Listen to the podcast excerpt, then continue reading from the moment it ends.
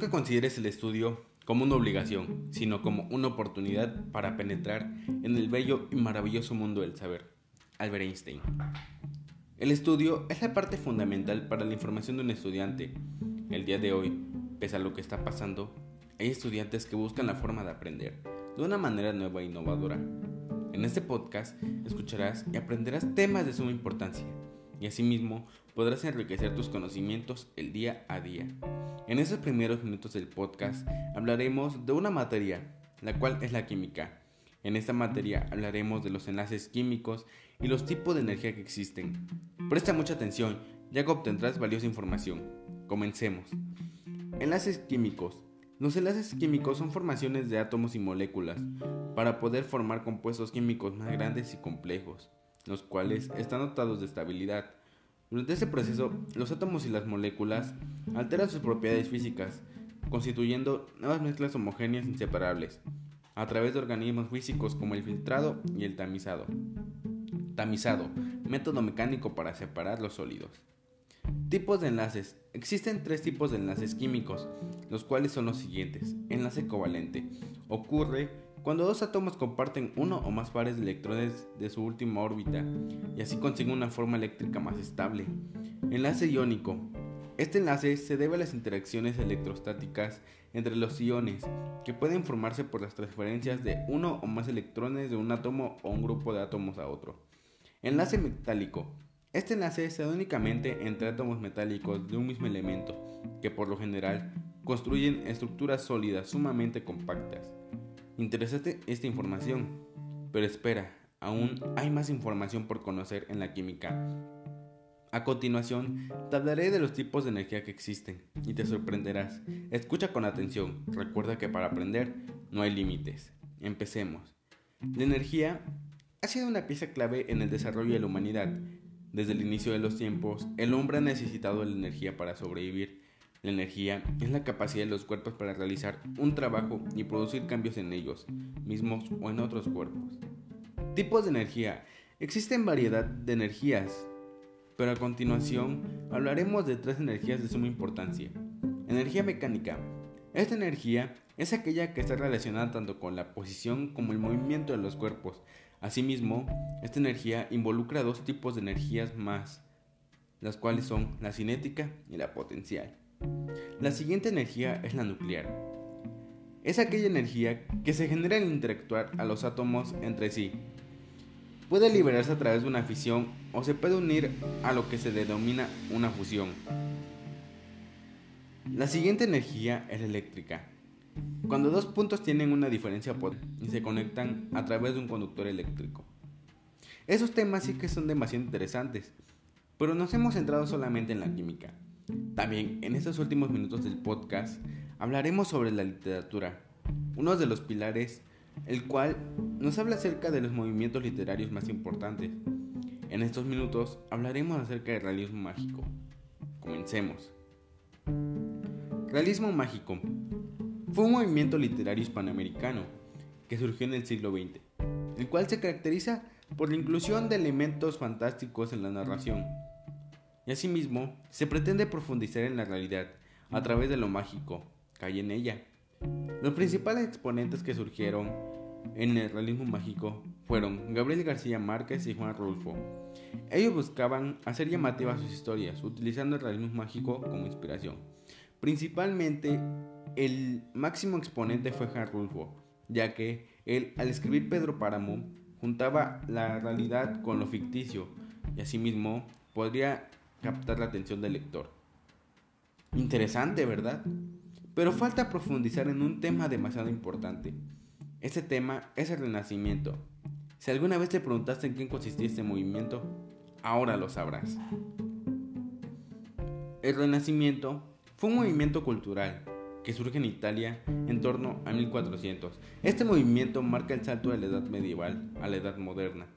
Asimismo, trajo cambios consigo que no solo fueron artísticos, también fueron en el ámbito de las ciencias y asimismo en el ámbito de escritura. El Renacimiento se caracteriza por el rechazo de muchos de los principios de conocimiento medieval y por la admiración de la antigüedad greco-romana. pretende recuperar el saber clásico en el que busca una nueva escala de valores para el individuo, frente a la sociedad medieval en la que todo giraba en torno a la idea de Dios. Los principales representantes fueron Leonardo da Vinci, Miguel Ángel y Donatello.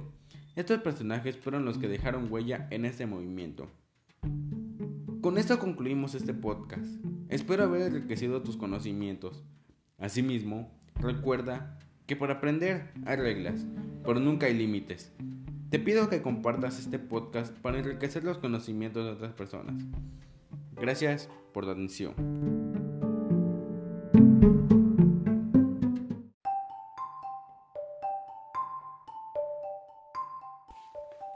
El genio se hace con un 1% de talento y un 99% de trabajo. Muchas personas dicen que para aprender se necesita un salón y una pizarra para poder entender lo que se quiere dar a explicar. Pero realmente, si alguna persona tiene las ganas de estudiar, podrá aprender en cualquier lugar. La educación es apta para todas las personas. El día de hoy tenemos una variedad de temas, los cuales podrán fortalecer tus conocimientos, y asimismo las investigaciones de la escuela. En los primeros minutos de este podcast hablaremos de la materia historia, explicando los siguientes temas, la Revolución Mexicana y la Guerra de los Pasteles. Empecemos. La Revolución Mexicana fue un conflicto armado que inició en 1910. La consecuencia de esta revolución fue gracias al descontento de la sociedad hacia la dictadura de Porfirio Díaz. El levantamiento en armas fue liderado por Francisco I. Madero, que se oponía a la reelección de Porfirio Díaz en la presidencia. Posteriormente se unirían otras fuerzas políticas. Entre esas fuerzas se encontraban dos caudillos que marcaron este hecho histórico, Emiliano Zapata y Pancho Villa. Francisco. Madero fue un líder político que inicia el proceso revolucionario en 1910 con su proclamación contra Porfirio Díaz, sufragio efectivo, no reelección. Emiliano Zapata, conocido como caudillo del sur, fue uno de los líderes más prominentes de la Revolución Mexicana. Estuvo al mando del Ejército Libertador del Sur. Francisco Villa, o mejor conocido como Pancho Villa, fue un líder revolucionario en el norte del país y uno de los jefes militares más eficaces y carismáticos de la Revolución Mexicana. Venustiano Carranza, presidente entre 1917 y 1920, después de derrotar a Victoriano Huerta, promulgó la Constitución de 1917. Una de las principales causas de la Revolución Mexicana es la dictadura de, Porfirio Díaz, que durante más de 30 años ejerció el poder de manera arbitraria, distribuyendo prebendas entre un reducido grupo privilegiado de terratenientes, industriales inversores extranjeros. El inicio oficial de, de la Revolución Mexicana fue el 20 de noviembre de 1910. La Revolución Mexicana concluye con la promulgación de la Constitución de 1917. Interesante. El siguiente tema es la Guerra de los Pasteles, un conflicto demasiado interesante en el cual y a continuación te explicaremos el porqué. La Guerra de los Pasteles comenzó 16 de abril de 1838. Dio inicio al conflicto llamado la Guerra de los Pasteles. Fue un conflicto bélico en el que los franceses invadieron por primera vez el territorio nacional.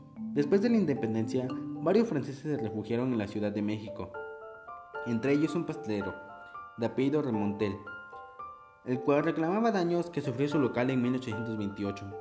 Año después, en 1837, el ministro de Relaciones, Luis Cuevas, afirmó que el gobierno no encuentra obligación para hacer indemnizaciones cuando se reclama por pérdidas a consecuencias de un movimiento revolucionario.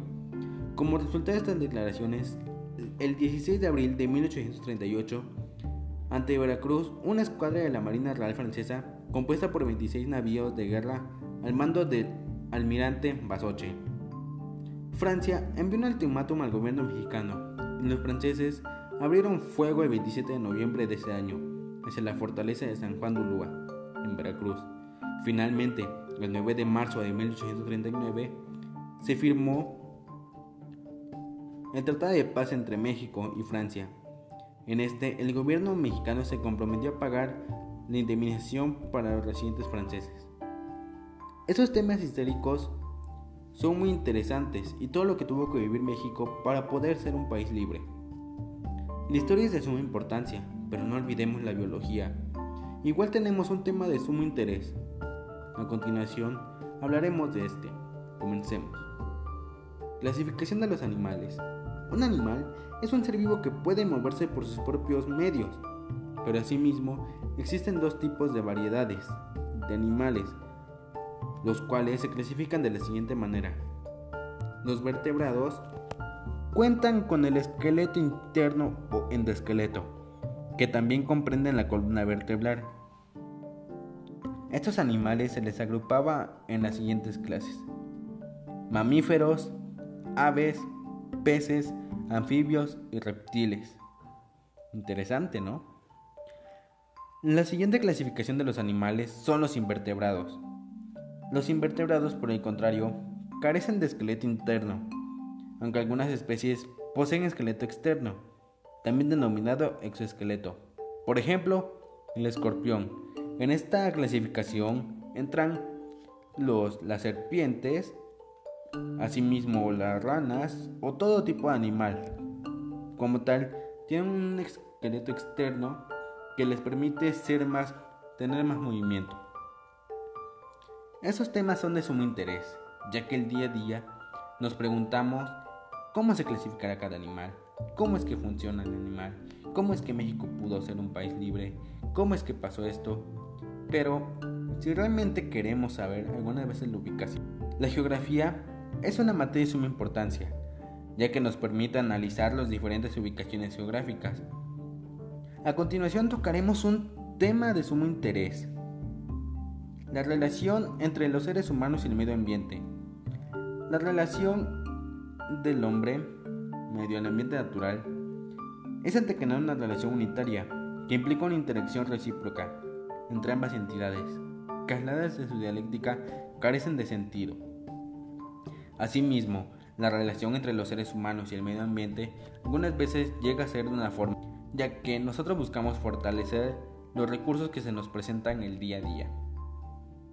Todos estos temas son de sumo interés, ya que adquirimos nuevos conocimientos en el día a día y asimismo buscamos, y buscamos plasmarlos en diferentes lugares, pláticas, documentos, etc. Las materias son de suma importancia, ya que el día a día nos permiten aprender nuevos temas. Asimismo, nos motivan e inculcan nuevos conocimientos el día a día.